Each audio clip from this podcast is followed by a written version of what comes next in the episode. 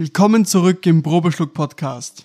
Spontan vergoren und unfiltriert. Eine Möglichkeit, mehr Ausdruck in die Flasche zu bringen?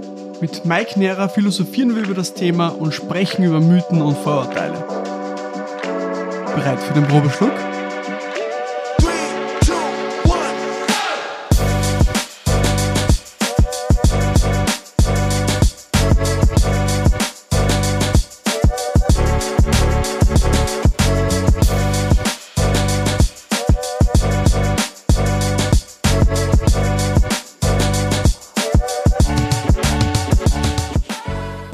Bevor wir mit der heutigen Podcast-Episode starten, möchte ich euch noch bitten, dass ihr auf meiner Webseite probeschluck.com vorbeischaut und ihr ein wenig im Onlineshop stöbert. Der Probeschluck Online-Shop ist kein gewöhnlicher Online-Shop, sondern der Fokus liegt bei Podcast-Packages, wo ihr dieselben Weine aus den Podcast-Episoden probieren könnt und auch personalisierte Weinabos bekommen könnt. Danke für eure Unterstützung. Jetzt geht's los mit dem Probeschluck.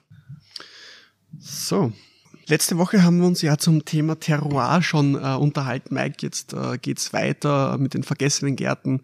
Ähm, auch auf der, auf der Webseite und auch von, von einigen Sommelier-Kollegen auch schon öfters äh, gehört, dass du mit deinen Weinen dafür stehst, ähm, auch wie du in der letzten Folge gesagt hast, ähm, so wenig den Wein zu geben, also wirklich das, was er braucht, begleiten hast du es genannt, ganz un Unverfälscht. Unverfälscht, ja. wenn man es am Punkt bringt, ja. genau. Also es, es ist schon für mich halt eigentlich die Challenge, ähm, etwas zu, zu kreieren, zu machen. Ich bin ja ein Koch und somit bin ich eigentlich immer wieder am Düfteln, wie kann ich äh, Geschmack konservieren, ja. Mhm. Wie kann, wie kann man eine, eine, ein Geschmacksbild einfangen und wie kann man das so lange wie möglich äh, in gleicher Qualität anbieten, ja. Mhm. Und das ist eigentlich eine sehr spannende ähm, Idee. Es gibt natürlich, hat es da schon mal einen gegeben, der das mit Parfum gemacht hat, aber soweit wollte ich es dann doch nicht ausreizen. Für mich geht es einfach darum, Geschmack ist halt, also es hat einmal einen großen, oder gibt eh noch immer einen großen Koch und der sagt immer, eine Soße hat nur einen Höhepunkt. Und das ist beim Wein ähnlich, aber der Wein hat mehrere Höhepunkte. Vielleicht auch eine Soße, aber ich habe das jetzt noch keine Langzeitstudie drüber gemacht. Aber großteils bei Wein weiß ich schon, wann Wein ähm, für mich gut schmeckt und wann Wein, äh, das sehe ich jetzt aber nicht von außen in der Flasche. Ich kann es zwar erahnen, wenn ich weiß, okay, der Wein ist jetzt da seit einem halben Jahr gefüllt, dann schmeckt er anders als wie ist er jetzt da einen Monat lang gefüllt liegt er schon zwei Jahre und so weiter, dann kann man sagen, okay, ja, das schmeckt so und so. Aber grundsätzlich ist es so, dass vieles äh, für mich eigentlich mal die, die, die Aufgabe war, Wein ähm, so unverfälscht wie möglich in die Flasche zu bringen. Eine leichte Schwefelgabe, da reden wir aber von maximal 20 Milligramm. Mhm. Also das ist schon, sage ich mal, nicht viel. Also bei den Demeter-Weinen, glaube ich, sind 60 Milligramm erlaubt und im konventionellen, glaube ich, sogar noch viel mehr, ich glaube bis zu 180 oder so. Mhm. Weiß ich aber nicht genau, da habe ich mich auch damit noch nie beschäftigt, weil ich es nicht brauche. Aber trotzdem, man sieht halt einfach, man kann halt Wein auch äh, oder Geschmack auch konservieren, zum Beispiel halt durch Schwefel. Und man muss halt nur wissen, was Schwefel macht oder beziehungsweise ob das für den Wein, den man selber abfüllt, das Richtige ist und ob das gut schmeckt. Und bei mir geht es eigentlich nur immer um Schmecken. Für mich ist es nicht wichtig, ob der Wein zehn Jahre hält. Davon gehe ich nicht aus. Unsere Weine von den vergessenen Gärten sind Weine, die getrunken gehören und wir bringen sie dann am Markt, wenn sie zum Trinken richtig sind. Und dadurch, dass ich Gastronom bin, sind die Weine halt auch für die Gastronomie gemacht. Oder ich sage mal, trinkfreudige Weine, ja.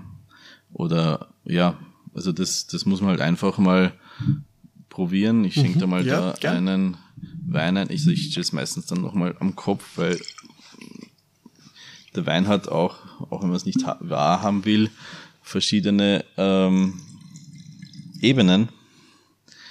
Ähm, so könnte man ein eigenes Podcast draus machen. Also wie, wie, wie schmeckt Wein unten, wie schmeckt Wein in der Mitte und wie schmeckt Wein oben. Also man kann es, vielleicht, wenn man schon mal äh, mit jemandem gesprochen hat, der Amphorenweine macht, der wird dann sagen, ja, es gibt halt das obere, der obere Teil von der Amphore schmeckt so, das Mittelstück schmeckt so und unten schmeckt halt so. Kommt halt dann auch darauf an, was ist gerade für Mond, was ist gerade für Wetter. Und wenn man an das alles glaubt, dann schmeckt der Wein halt anders in verschiedenen Phasen. Mhm. Aber es gibt auch Winzer, die sagen, ja, sie glauben das nicht, aber wenn es im Wein gut tut, dann passt es schon. Ne? Ja, du, ja. also es ist ja, wie du vorher gesagt hast, äh, zehn Sommeliers oder zehn Winzer, mhm. zwölf Meinungen. Ich glaube, das ist halt einfach so, dass jeder so sein, sein eigenes äh, ja, Wissen und seine eigenen Erfahrungen das ein bisschen mit reinbringt. Ähm, aber ich freue mich jetzt auch schon mal auf den, auf den zweiten Wein. Ja, das ist der Lionsgarten, mhm. 21. Es ist ein Charity Wein, den ich ähm, abgefüllt habe für ein äh, für eine Aktivität der Lions St. Pölten. Da geht es um ähm, ein, äh, ja, das Gewalt Gewaltschutzzentrum Niederösterreich. Und hier wird ein, eigentlich ein mobiler Pilot gestartet, der ähm, hier eigentlich eine mobile Einheit, äh, also das Resultat dieses Charity Wines sind, ich habe 1000 Flaschen gespendet. Wenn ich diese 1000 Flaschen verkaufe, dann ähm, können wir mit einem Pilotprojekt starten, das äh, eine mobile Einheit gegen häusliche Gewalt in Niederösterreich ist und das wiederum das einzige Projekt von ganz Österreich. Also es gibt keine mobilen Einheiten okay. mehr. Also das, wer damit nichts zu tun hat, der hat es natürlich gut, aber ich sage mal, es gibt überall und ja, leider wirklich überall irgendwo etwas, wo man, also Gewalt ist jetzt nicht immer körperliche Gewalt, es gibt mhm, viele absolut. Arten von Gewalten. Und ja, und da haben wir gedacht, okay, eigentlich betrifft das meine Idee war, ich möchte äh, Dreisendaler Wein machen für eine Dreisendaler Gruppe, die ich damit unterstütze. Und somit haben wir gedacht, okay, wieso soll ich nur eine Dreisendaler Gruppe unterstützen? Ich kann ja möglicherweise ganz Niederösterreich damit etwas Gutes tun und vielleicht, wenn der Pilot gut ankommt, vielleicht sogar ganz Österreich. Mhm. In anderen Ländern gibt es das schon. Vorbild ist Tschechien mit dem weißen Ring. Die können das schon. Wir werden es vielleicht auch bald können. Super, darauf sehr zum Wohl. Ja, genau. ja, genau. Und ja, das ist halt ein Wein, ähm, der jetzt, ähm, bei mir sind die Weine nach Jahrgängen halt abgefüllt. Also wir haben mit A 2019 angefangen, also alle Weine, die A im Anfangsbuchstaben haben, sind 19er Weine, B ist dann 20 und so weiter. Äh, Lionsgarten ist jetzt äh, eine Ausnahme, aber das ist halt äh, jetzt äh, ein 21er Wein. Ähm, gemischter Satz. Äh, Hauptrebsorte ist Grüne Veltliner. Mhm.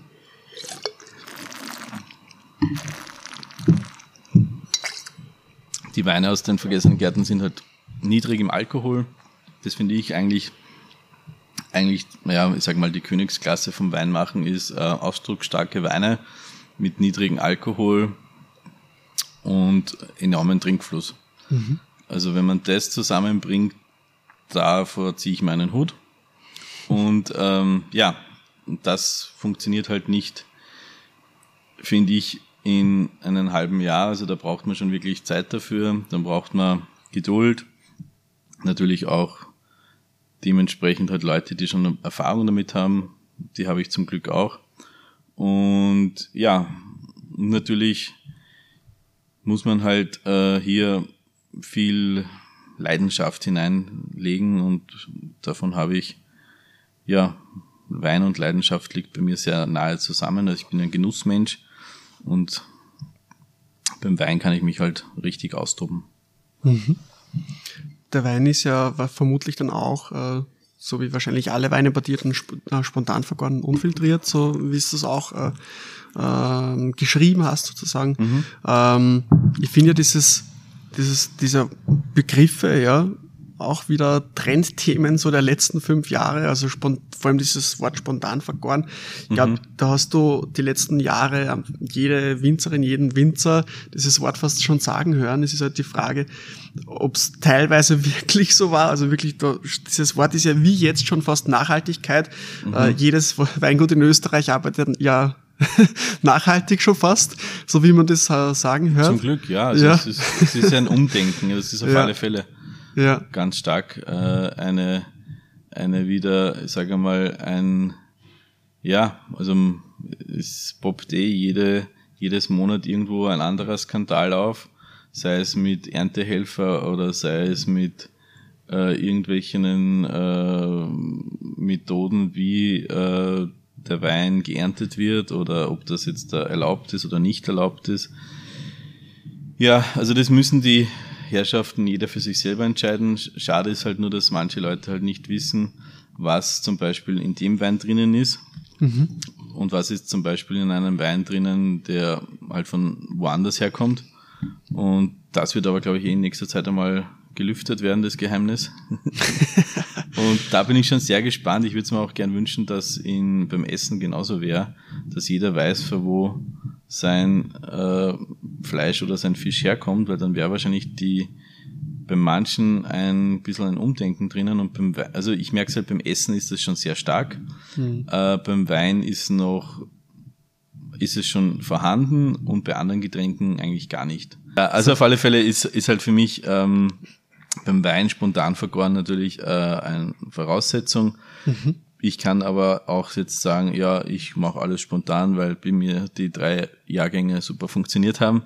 Und ich, bei mir entscheidet sich's nicht am, am Jahresende, ob ich dann mein Kind äh, in den Skikurs schicken kann oder nicht. Das ist bei mir nicht der Fall, weil mein Haupteinnahme ist die Gastronomie und nicht der Weinbau.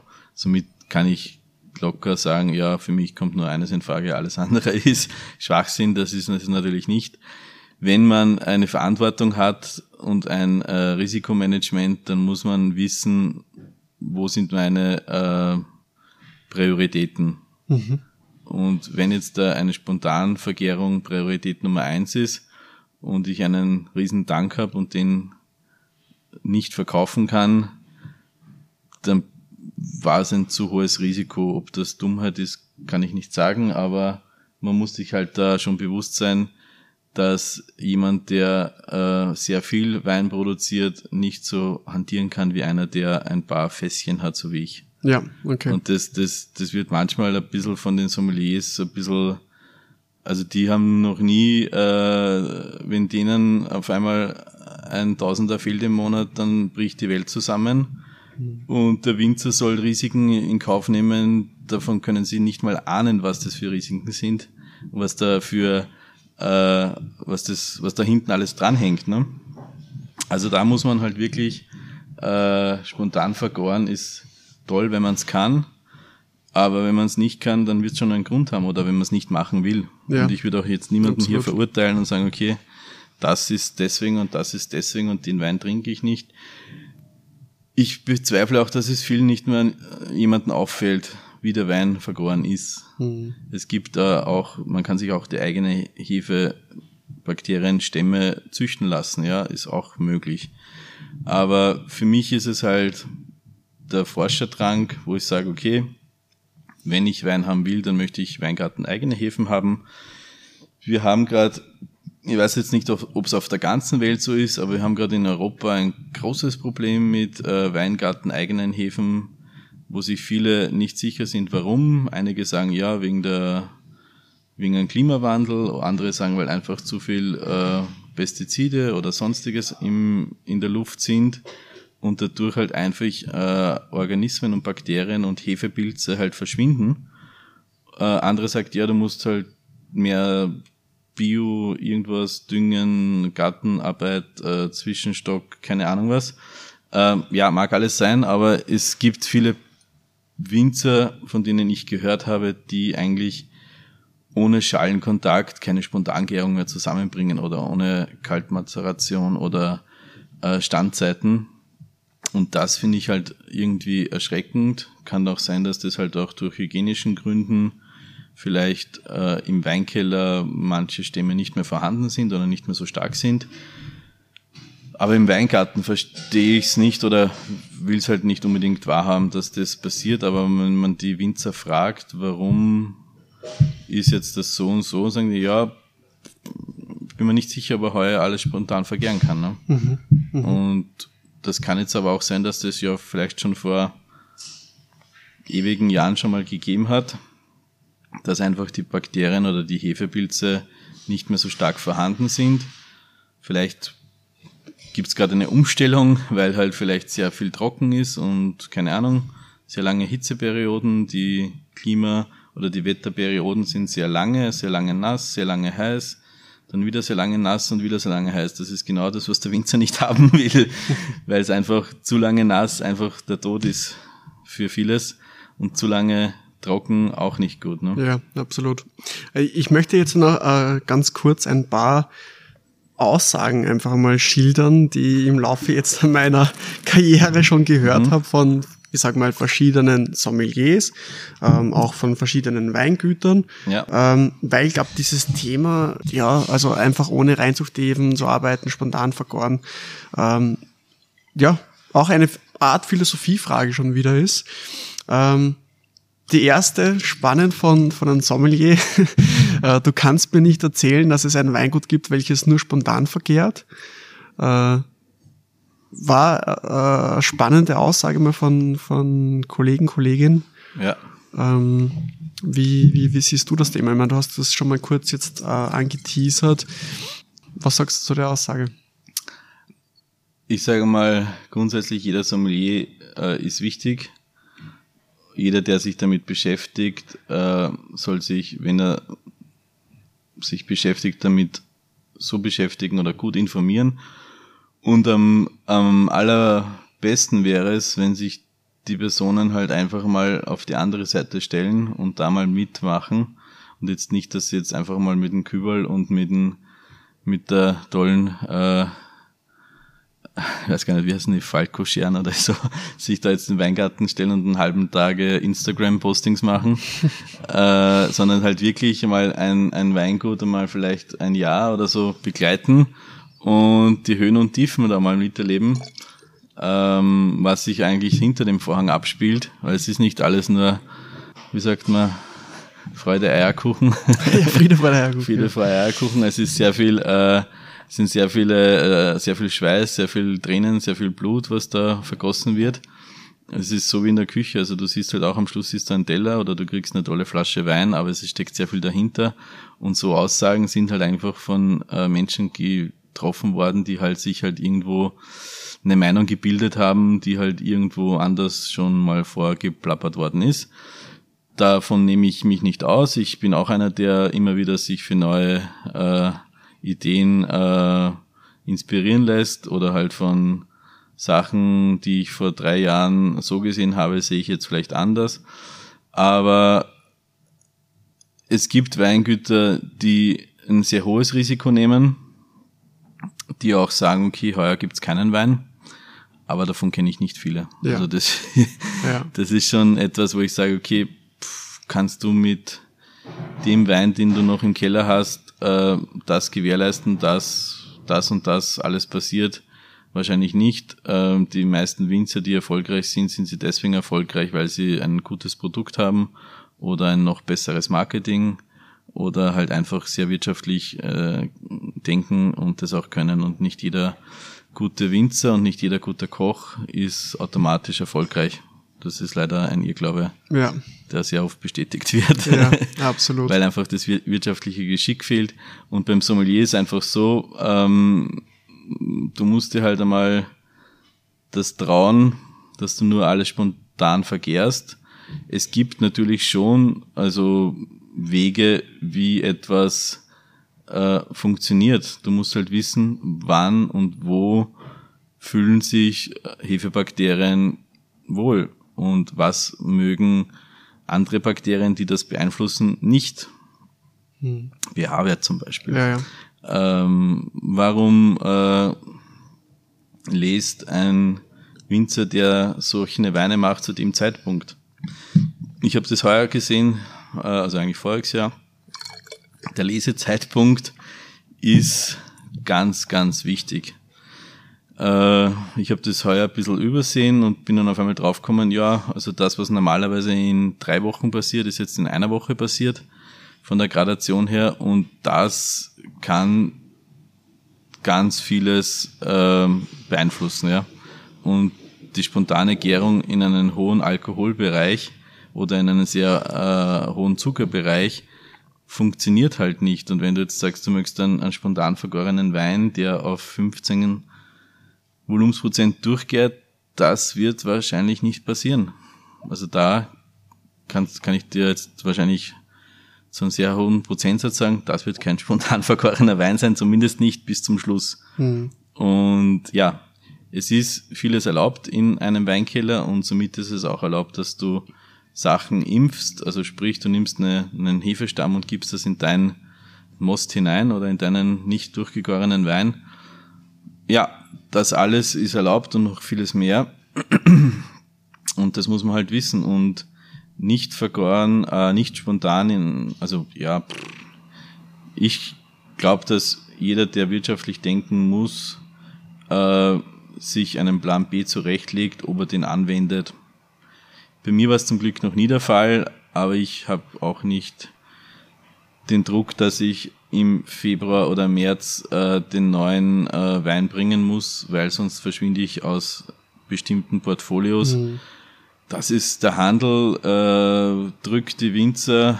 Sicher also, spielt auch mit, ja. Also das, das ist alles, also wenn, wenn du bei den Big Players dabei sein willst, ähm, dann musst du liefern und dann genau, wenn die so machen. Und wenn du das nicht magst, dann bist du halt woanders. Mhm.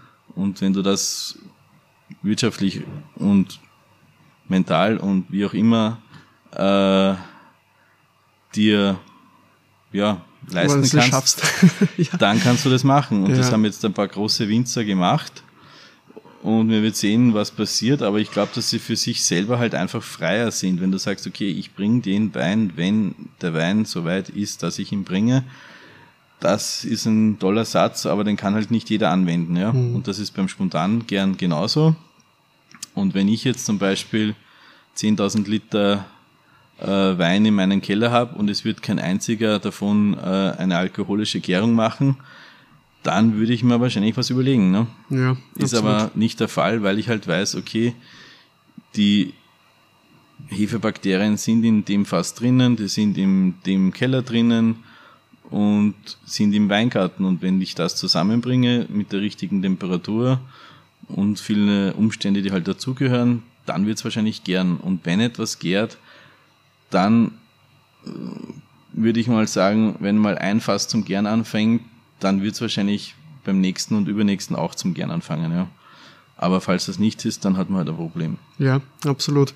Ich muss noch dazu sagen, äh, dass die, die Aussagen, was ich da jetzt speziell rausgenommen habe, ähm, wirklich gar nicht so, sage ich jetzt mal, möchte gern Hobby-Sommeliers oder ist egal, jetzt ja, ja. nicht nur Weingüter sind, sondern teilweise sogar wirklich von, also die Meinung ist von, von sehr gebildeten Leuten ist, nicht nur Sommeliers, sondern auch. Weingütern.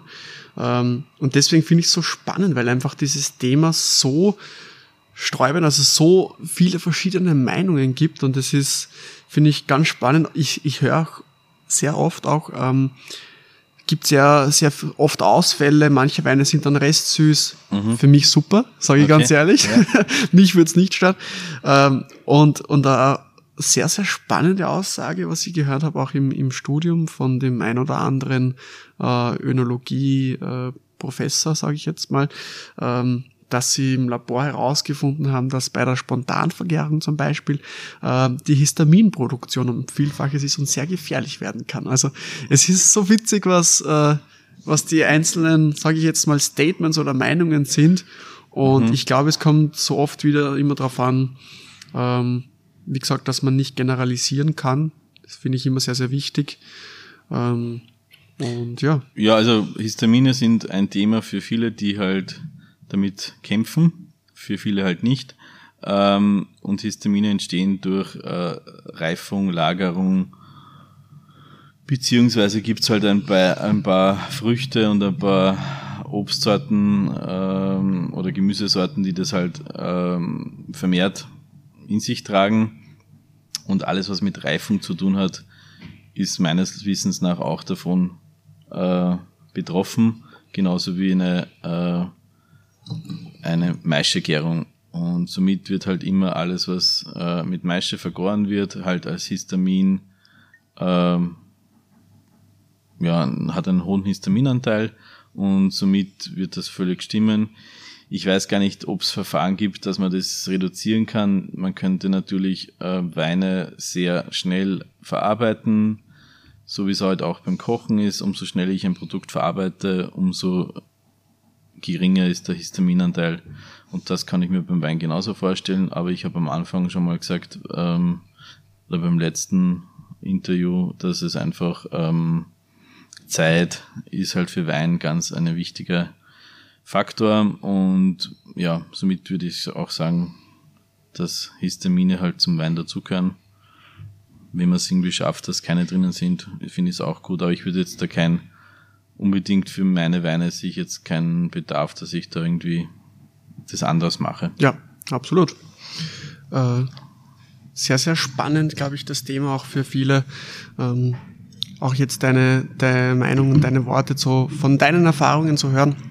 Ich muss sagen, der, der Rotwein, den wir jetzt gerade probiert haben, der taugt mir sehr. Äh, ja, ich, ich mag, mag Rotweine, die trinkfreudig sind, sehr, mhm. sehr gern ähm, wo auch wirklich die, die Traube oder die Frucht im Vordergrund steht und der nicht überschüttet wird von sekundären Aromen. Mhm. Ähm, und na, taugt mir wirklich sehr. Ich bin auch leider schon am, am Ende der. Schade, hätte gerade noch einen Wein geschenkt. Aber wir haben noch, wir haben noch die berühmten Fragen. Du kannst gerne noch einen Schluck einschenken. Okay. Ähm, für die letzten beiden Fragen, die ich dir mitgebracht habe. Wir haben nämlich im Podcast immer die letzten beiden Fragen. Mike, wenn du ein Wein wärst, welcher Wein wärst du? Gemischter Satz. Ein gemischter Satz? Beziehungsweise gemischter Satz ist ja in Dreisental jetzt nicht so. Ich würde einfach ein gemischter Weingarten. Ein gemischter Weingarten, okay.